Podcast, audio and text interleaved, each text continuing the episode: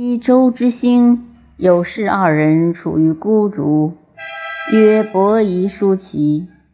二人相谓曰：“吾闻西方有人似有道者，是往观焉。”至于祁阳，武王闻之，使叔旦往见之，与盟曰：“家父二等就官一列，血生而埋之。”二人相视而笑曰：“喜，亦哉！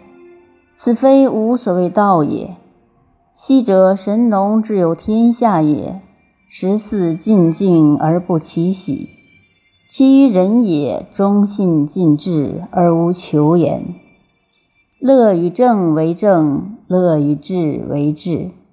不以人之坏自成也，不以人之卑自高也。”不以遭时自立也。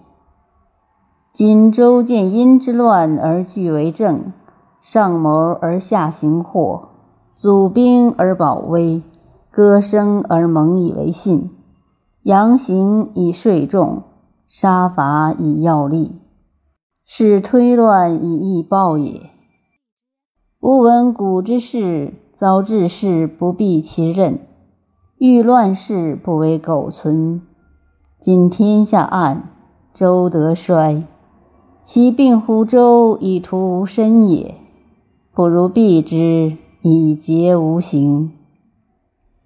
二子北至于首阳之山，遂饿而死焉。若伯夷叔齐者，其于富贵也，苟可得矣，则必不赖高洁厉行，独乐其志。不是于世，此二世之结也。